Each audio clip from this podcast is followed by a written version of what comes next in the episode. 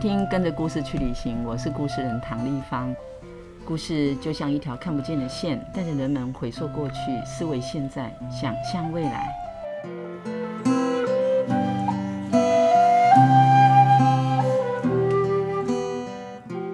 跟着故事去旅行这个 podcast 节目制作呢，是为了云林故事人协会进驻了一百零二岁的云林故事馆。这十五年来，我们出版了一百多本的素人绘本，这些鲜为人知的精彩故事，包括在地文化、产业、生态以及自己的生命历程。我们希望透过一本本的绘本，带你展开一趟趟的旅程，走入不同的场域，认识不同的朋友，听见不一样的声音。还有关于我们的故事，云林故事人相信说故事就像在送礼，只要跟着故事出发，就会遇见许多不一样的故事哦。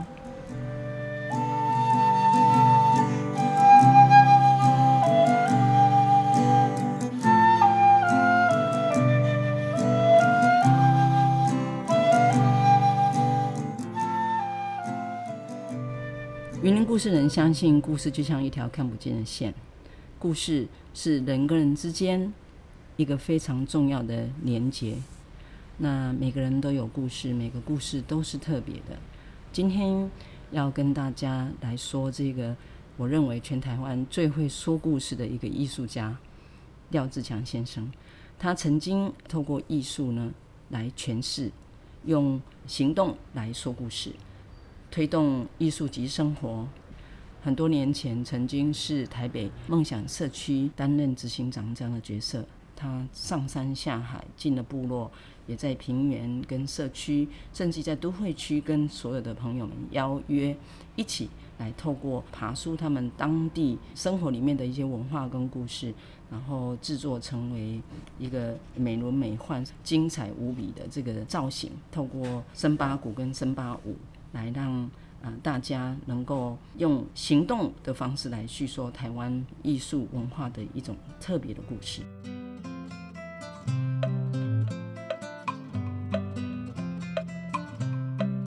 最近这几年哈，廖志强 JJ 先生创办了阿来福艺术工作室，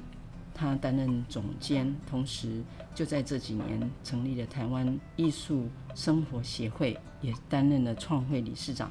那这是廖志强 JJ 先生，他在台湾各地以嘉年华的方式辅导社区发展他们当地的文化特色，这算是一个非常特别的一号人物。所以今天我们特别邀到 JJ 老师来到我们的现场。哎，JJ，你跟大家打个招呼。哎，大家好。嗯，JJ 跟云林故事馆的渊源呢，一开始是来自。梦想社区，可是我们一直都错过彼此啊。就是我们有呃国外的艺术家来台湾，就会去跟梦想交流，或甚至于在梦想社区有演出。可是 JJ 呢，他一直都做了非常多的这个社区营造，人都在外面，我们没见得上。后来来到云林故事馆的这一个啊、呃、场域，是因为我有一个需求，就是想要把故事做成故事旅行箱。多年来一直都很希望能够有机会。把这一个呃用来说故事跟展示的一个载体呢啊、能够合而为一，所以去旅行带着故事都不用再另外打包。那这一个梦想是因为 JJ 他才得以实践。JJ 你有非常多的能耐，其中包括说你会就地取材，会用旧的物件，然后给它。赋予它非常丰富的生命叙事的量能，这样子，可不可以谈一谈？当时我问你说：“哎，姐姐，我我想要做一个故事旅行箱，哈，我想要这样这样这样。”你听了以后，你当下是有什么感受，或者是你那时候有什么画面吗？嗯，当汤老师跟我讲这个旅行箱的时候，其实当然我我的头脑其实有想出一些、嗯、呃一些灵感、一些想法。这中间其实最主要是因为我认识的唐老师。他其实对云林故事馆就是讲故事这一块，而且这个老房子的这个整个把它整建完成这块，其实我个人是非常的感动。老师一直都在云林故事馆里面讲故事给别人听，所以当下有一个想法就是说，这个故事馆可不可能有分身而移动？嗯，他能够透过老师的行为，他可以带到全台湾各个角落，甚至到国外去。所以那时候适逢馆庆嘛，就是我们那个。一百周年的这个周年庆，这个老房子，所以它真的非常有很大的意义。嗯嗯。那本身这个房子它又是属于用块木打造出来的哦，就是在当时的时候。对，所以后来你还帮忙找一纸非常老的箱子，哦，来搭配这个身份跟年份。啊，就像我刚刚说的，其实在我平时的时候，我喜欢玩一点点的那个 DIY，嗯，哦，尤其是嗯，我在做梦想社区，在做社区营造、做艺术的部分过程中，我去了很多很多乡下的地方，然后也看到很多很多旧的东西。那很可惜，很些人都把这些都旧东西可能。就没有再用了，然后可能就把它丢掉，或是不需要的，嗯、我就觉得这很可惜，所以我就开始帮他们顺便再送回来台北。啊，哦，就是当我这个案子结束的时候，我就跟着我的车子啊，跟着我的货车啊一起进来。Uh. 那就这样子莫名其妙，我就越捡越多 啊，捡到最后，我可能在台北就在那个细致的山区，我就弄了一个。租了一个地方来放我捡的东西，是不管是箱子也好，木头柱也好，或是相关的各种过去古代的家具或早期台湾这些生活的用品，我都把它捡起来。哦，是。所以一开始就是这样想，像老师这么辛苦在讲这些故事，那这个房子当然它不可能呃移动，嗯、那怎么样我们透过一个巧思让它移动，然后所以说老师就可以把这个箱子带到全台湾各地，甚至全世界去讲台湾的故事。我我知道，听到这里的朋友们一定会很想看到这个故事语箱长得什么样子，所以我们要邀请你啊、呃，一定要呃来一趟云林故事馆，或者是呃跟着我们的故事旅行箱的巡回来一睹它的风采哈。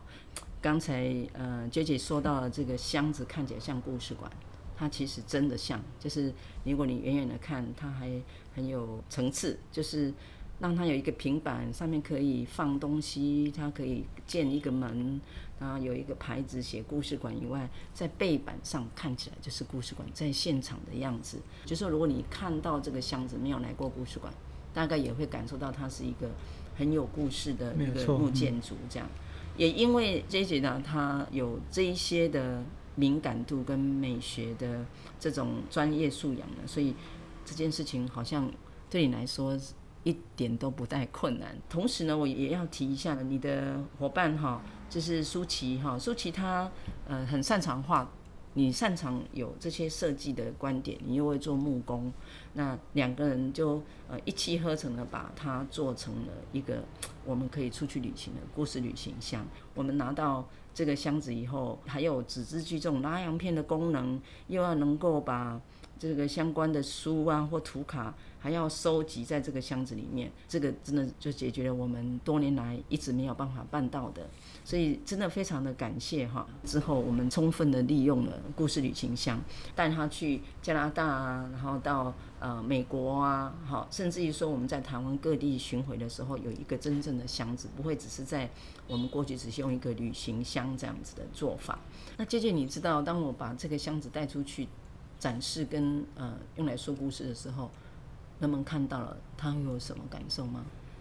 我想他们应该蛮喜欢的，因为现在的人都蛮喜欢那个，就是有带一点旧的味道的那个风格，而且是老房子，现在大家都蛮喜欢的。是是，我要跟你说，除了喜欢，因为他们还嫉妒。啊，就有人说开玩笑，你这一卡就是这这么精致啊，那他们会觉得，他们如果要来。呃，也做一咖的话，会有一点压力哈。可事实上，我告诉他说，其实这个并不是在比赛，而是你怎么样做出一个自己的样子。就像一棵树有一棵树的样子，那每一个故事景象都有自己的个性。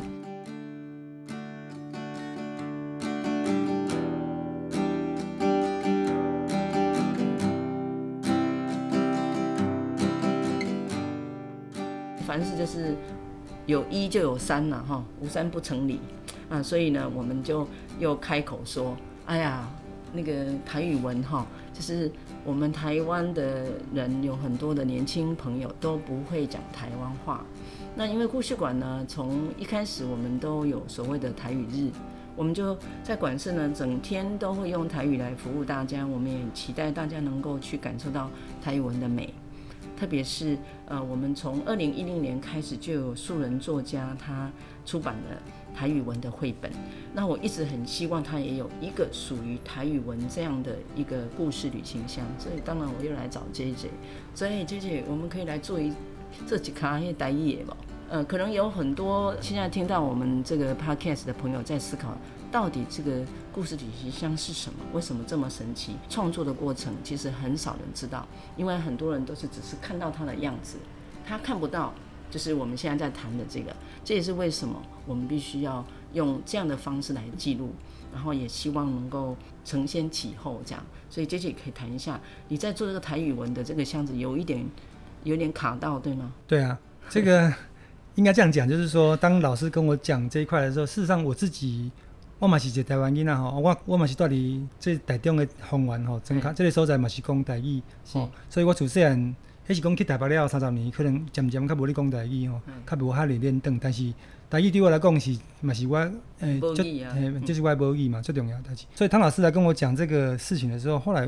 我其实不知道台语有这个八音呐，哈。对。那当时我们在思考台语这个所谓台语的故事箱，我们到底要怎么呈现？当时我也有跟唐老师提了几个想法，比如就我们的所知，可能用闽南的角度啦，用建筑啦，或者用一些就是闽南人的行为啊，我们来去来做一个。可是这个当然都都非常抽象。就像你今天把那个闽南建筑盖在那个箱子里面，那又又怎样？又如何？如何对，所以说我们就一直在思考这个点。那所以后来当老师给我一些几个材料，我才知道说哦，原来这个台语有这个八音啊，哈，就是南宫沙地口垮狼二皮地，哦，这个这个部分再配合那个动物那个腮后把臂嘛，哈，hình 尾像鹿，哈，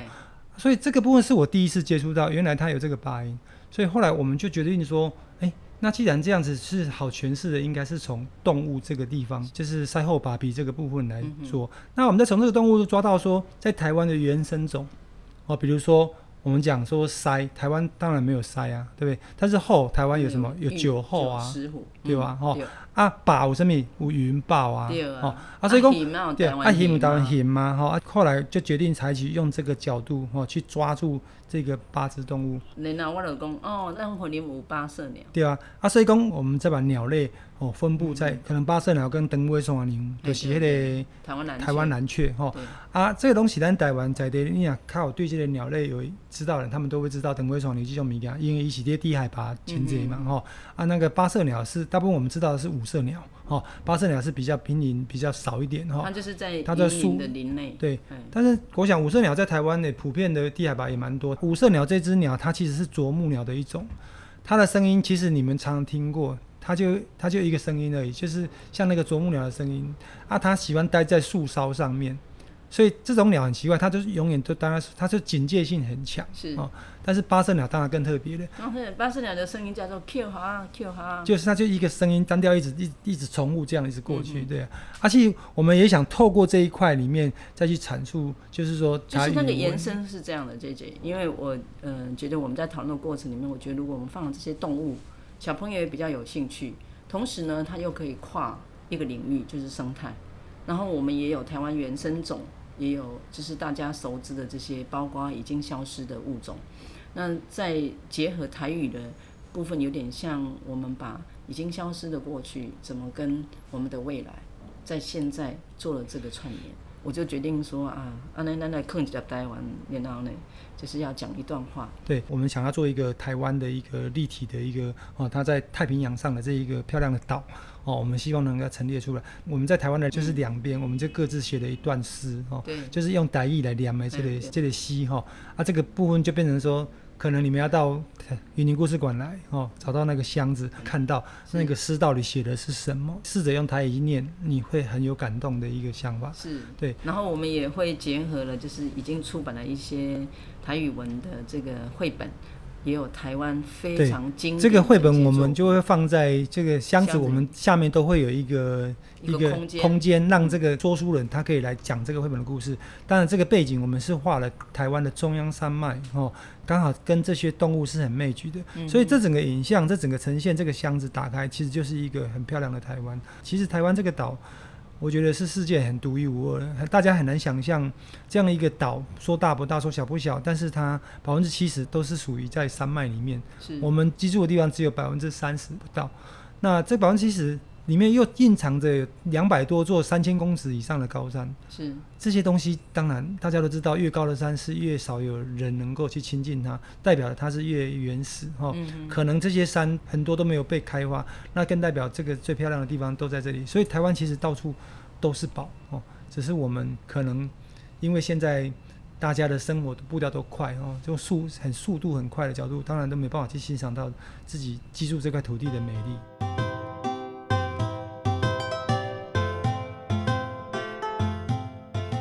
我们今天提到的这个故事旅行箱啊，啊，姐姐为故事馆所创作的这一些的箱子以外呢，还有他自己本身，阿来福也响应了云林故事人协会的这个故事旅行箱的专案，所以我们曾经在二零二零年。就是第一次巡回台湾的时候，到啊中立中平路故事馆，那时候你的箱子就吸睛的不得了，因为你的故事就是在谈你如何用艺术去啊走访台湾，然后把台湾社区的故事透过嘉年华的方式呈现。当接触了唐老师以后，就发觉到说，其实老师他们正在做的事情，其实跟我们是一样的。其实每个人都差不多，都是在做同样呃这些说故事哦。只是我们的行为带着社区的居民到各地去驻村，然后用这个创造出一些大型的东西，然后在街头来在说故事。那故事人这边可能是说，哎，我们用绘本啊，在一个场域里面去讲故事。其实我觉得那都是一样的。当老师找我想要做一个，就是我们也可以做一个这个呃旅行旅行故事箱的时候，我们当然也觉得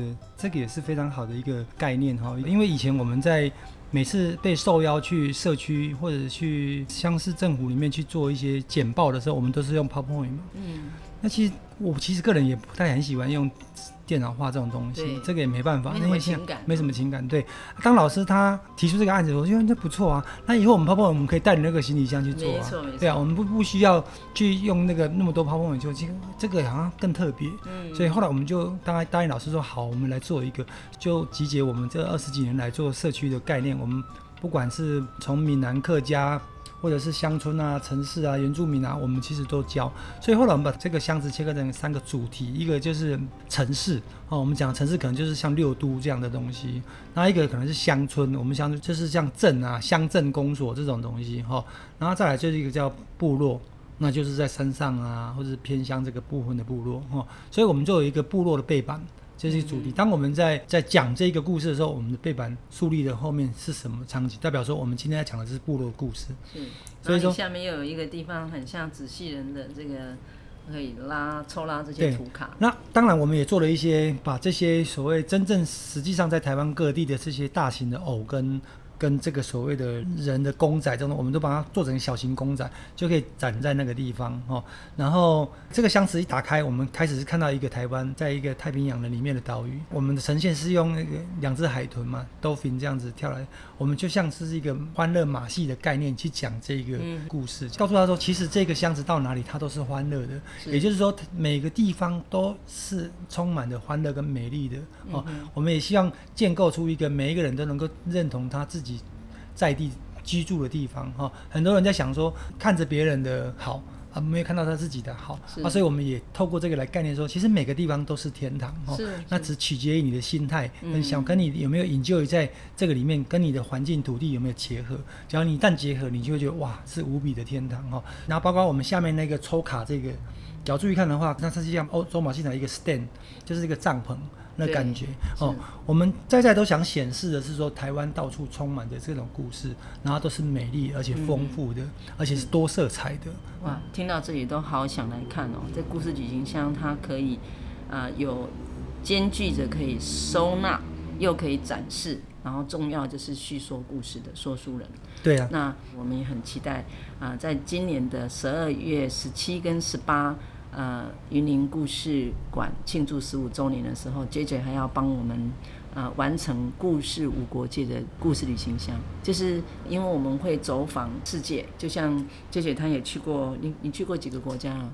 嗯，大概三十几个吧，我也要去算。啊、我，我们也讲，我家里我的工作室有一颗捡到的那个地球仪的地球，我把它吊在那个吧台上面，然后把去过的地方就贴了一个小贴纸，是是，他、啊、自己在那边算，大概三十几个来，也没有，有时候真的要记也记不起来。我也记不起来，我只知道我大概去了三四十个国家，因为故事旅行箱这个概念呢，我很想要去记录这些曾经走访的故事现场。我觉得这些是我们不二的诠释的艺术家，所以呢，就请杰姐帮我们做这个。无国界的故事旅行箱，敬请期待。我也很期待，我到目前还不知道它会是长什么样子。但嗯、就是在十二月十八当天呢，姐姐说她应该可以完成，会带到故事馆来。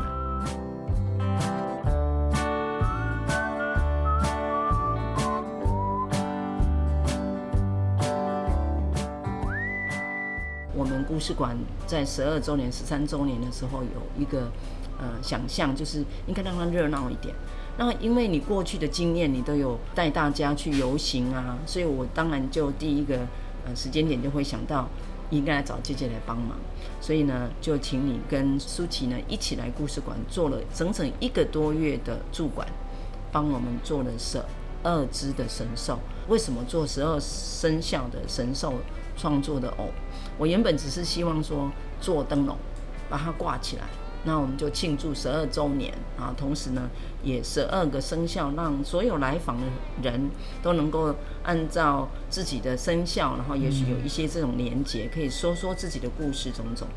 可是后来，你跟舒淇呢，就想出了更不可思议的这个造型。从发想创作到后来，我们真的去游行，到现在哦，它已经成为台湾各地都会来跟我们借这个偶。好，就是因为它造型非常的讨人喜欢，所以老师你也谈一谈，当时你是怎么制作这些神兽的？那当时我们在想做这个的时候，我们在思考几个点，就是说，假如做灯笼，它只是一个短暂性的，像一个灯节这样子挂在那里，可能就。过了灯节就收起来了，嗯哼。所以后来我们思考说，应该是做成一种，就是人们可以去穿戴式的互动。所以我们可以让他，他，他随着这个穿戴式，他可以让这个人，当他可能上身的时候，哦，当他是龙的时候，哦，他可以自己跟他自己的生肖对位嘛，哦，当他是龙的时候，他应该是怎么样？其实我们人就说，哎，你属什么？你属什么？但是事实上，我们属猴子，我们就像像活泼一点吗？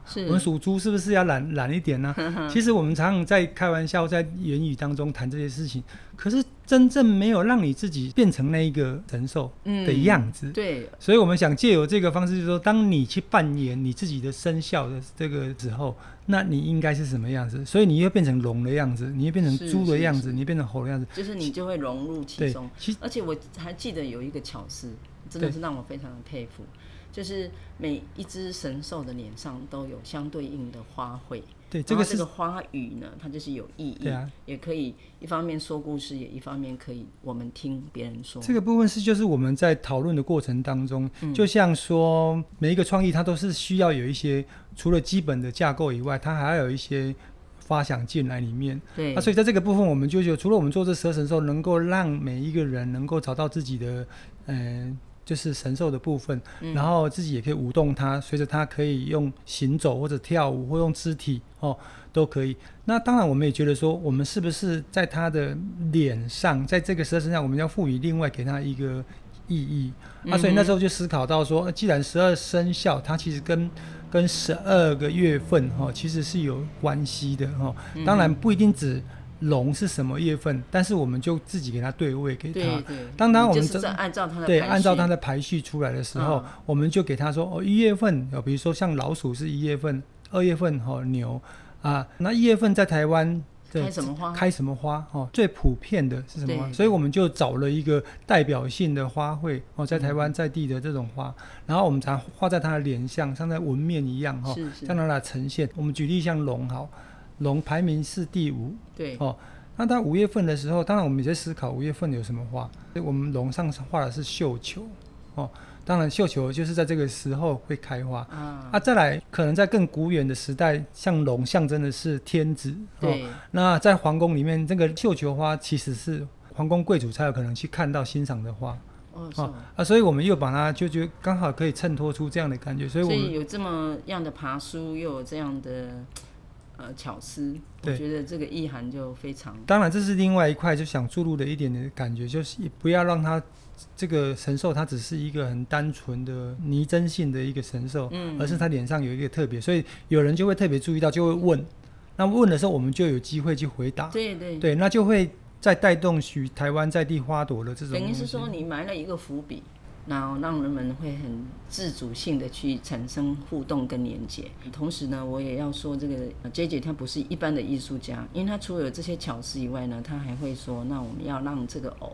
在穿戴的时候让它是容易的，所以就去征询有没有回收的杯架，简易的把它看在这个用在地竹子竹片做的这个架构呢，就能够让一个人可以把。一个蛮大的，比就是跟人的尺寸差不多，甚至于再上去会高一点，再高一点，就是到两米五，又能兼顾，然后又能够有这个活动的这个弹性啊，所以种种的这一些，呃，我觉得这个就是设计，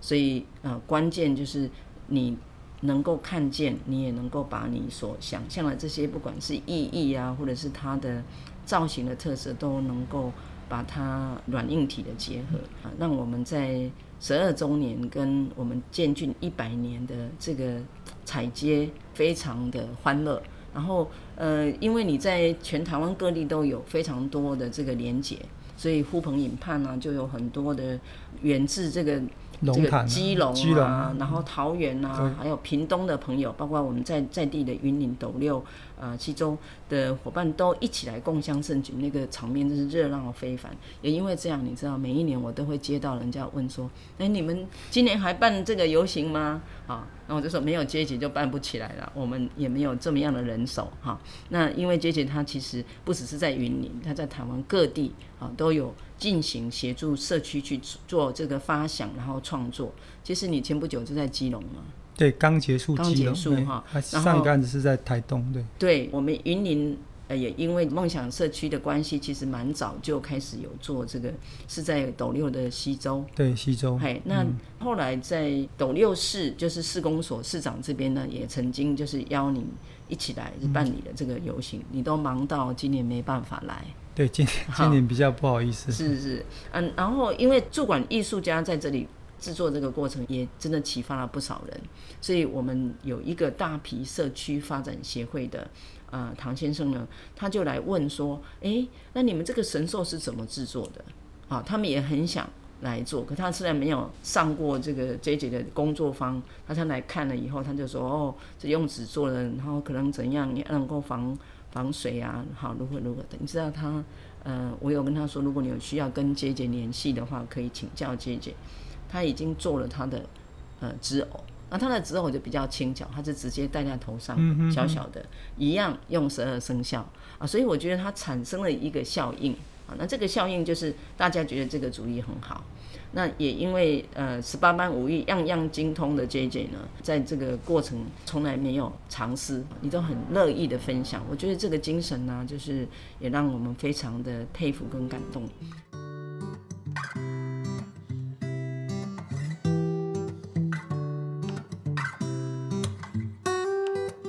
后来我记得就是隔年呢、啊，我就说。因为我们有一部那个老的牛车，啊，也是我们在走读的时候，土库的伦内社区的理事长送给我们的。那一直都是用来做摆书啊，那我们在那边说故事。后来我想那个功能可以有所改变，所以跟你请意了之后，你就说好，我们可以把它变成一个呃怎么样的？然后我就说，哎，最好是它可以用来说故事啊。所以我们的大家说故事的这一个转化呢，从一部一般的牛车，然后透过你的这个呃艺术跟设计呢，就能够让它成为现在大小朋友都很喜欢在这个牛车上说故事的。那当时呢，我记得你跟舒娣有在呃规划的过程里面有想了很多这个造型，我也是希望大家有机会也能够来看哈。我个人一直很喜欢。把老老东西，对，对重新就是赋予新生命哦，这个概念是非常好。所以当老师跟我讲这个案子的时候，当然我们就开始有一些想法。那个牛车这么很很重，我们也不可能把它拖得到街上去。刚好这个云林故事馆有一个潜艇的一个空地哈，那位置刚刚非常好。不管你有没有进来故事馆，你都会在外面十字路口。红绿灯的时候，你都会看得到。嗯，所以我们开始就跟老师讨论到有一些想法，老师当然是希望说能够说故事，我们又更希望说他能除了说故事，那时候我们想了很多，我们也可以。呃，结合老师平常办的市集，对，哦，农产品市集，或者是我们能让孩子们有玩游戏的空间，嗯、哦，而不是一个，对，就是还要能够把我们的故事书在上面展示。对，还有就是我们做了一些书架，让、哎、等于说做一个户外的读书馆，哦，就是这个意义。嗯、然后可以在牛车上来分享。那这样这个牛车它不但就老少咸宜的，它不但满足了年小朋友。他也可以跟，就是让大人妈妈说故事，那又可以互动，然后他又可以在假日做成一些农产品的市集，在地的一些特色市集，这个牛车的活化就很好。那可，可是听到这里，也许大家会觉得，那牛车也只不过是一个这样子一个板子平面而已。但姐姐她巧思啊，跟舒淇呢，他们做了一件非常呃，就是别出心裁的，那就是他让孩子们用砖的。对啊，上去，然后那个那个洞子大小的只只能给十一岁以下的孩子，同时当然进不去嘛，哈。可是他在上面还隐藏了玄机，嗯，所以我们现在利用这个让孩子们上去，在这个过程就是在爬的过程，还要就是注意看他看见了什么，下来的话还要叙事一下他说什么，刚好就是也是我们很想要借由这个过程让孩子们学会沟通表达，然后他能够。呃，集中注意力种种，所以你转化了一个原本大概用途有限，但现在它有很多的想象。这个部分当然也要感谢，就是唐老师，因为其实那个云林故事馆这里面的陈设跟这里面的一个古色古香，其实它当然是很漂亮，但是它会有一个面，就是说大部分我们来看都是会比较认为它可能比较严肃一点，然后比较正规正版一点。嗯。那当然这个案子我们特别跟老师有讨论到说，我们希望。既然我们要吸引小朋友，所以我们就在这里面创造的一个叫魔法树屋这一个概念哈。那所以在上面盖的一个好像不是跟这个房子有一点点完全不搭不搭嘎的一个东西，就是一个尖塔啦，然后那是三个尖塔的房子，好像是我们回到那个哈利波特的时代那种感觉。是是是啊，所以当然这个东西变成说，唐老师当时可以接受，代表唐老师当然是可以。就是心脏蛮强来接受这个这个这个东西能够在这个地方，其实看起来真的跟那个老房子蛮跳痛的。但是我们为了要把这三栋新的那个尖塔不属于这里的房子，嗯、我们特别在下面弄了一个老树哦，嗯、这棵老树就是希望透过它来转借这个可能在这边呈现一个新的塔。我们特别在这棵老树底下，我们挖了一个洞，嗯、这个洞我们盖了一个就是厚重的黑布。其实我们是希望能够呃让他觉得它有一点神秘感。当然，这个神秘感是会，我们希望的是 catch 到那个小朋友的一个赤子之心哈，所以我们希望小朋友就每一个人都想要去知道那个洞里面到底是什么。当然，孩子必须得要去通过几个关卡才能够去进去爬那个树洞。通常孩子需要呃说一个故事，讲一个谜语，吟一首诗。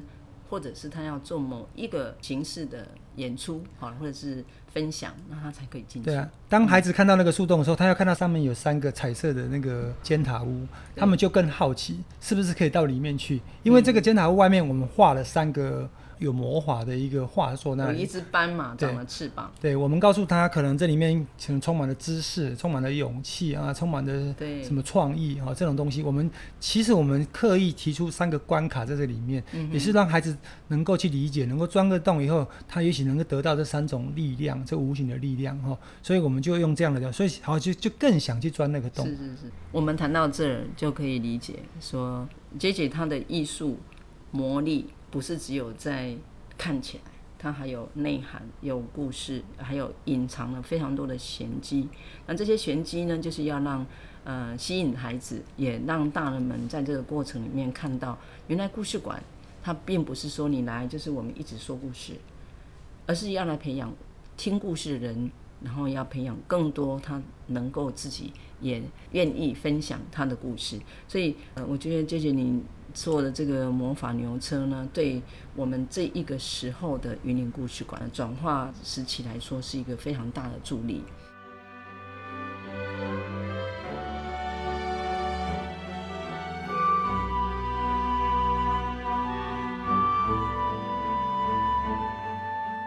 相信大家听到这里都会有一种想象，也许大家认为这故事就是平的，但是你现在知道一个 idea，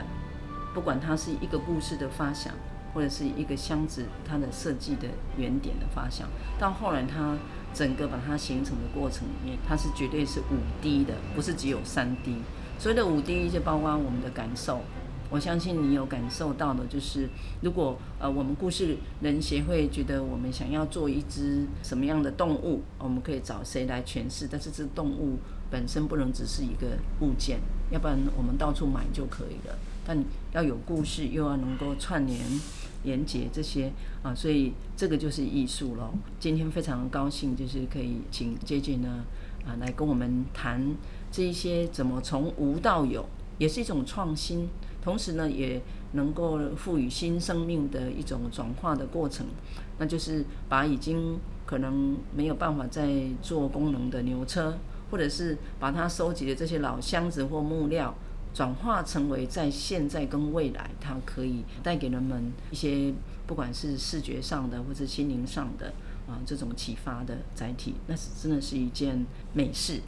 那我们的故事旅行箱目前在巡回台湾，我们也很期待各位，呃，如果真的想要看我们的 JJ 跟故事馆的这一个创作整合出来的这个故事旅行箱神兽，或者我们的神奇故事牛车。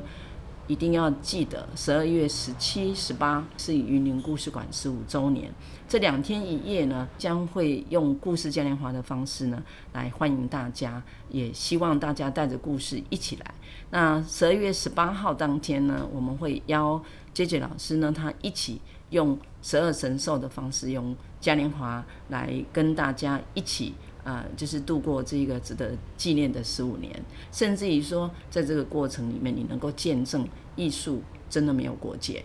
每一个的我们都有艺术的天分，就像每一个的我们都有故事，每一个的故事都是特别的，那每一个的你的艺术成分跟所呈现出来也会是独特的。那今天非常谢谢姐姐特别从屏东赶上来跟我们一起聊这么许多，我们跟着故事去旅行，下次再见。拜拜，谢谢大家。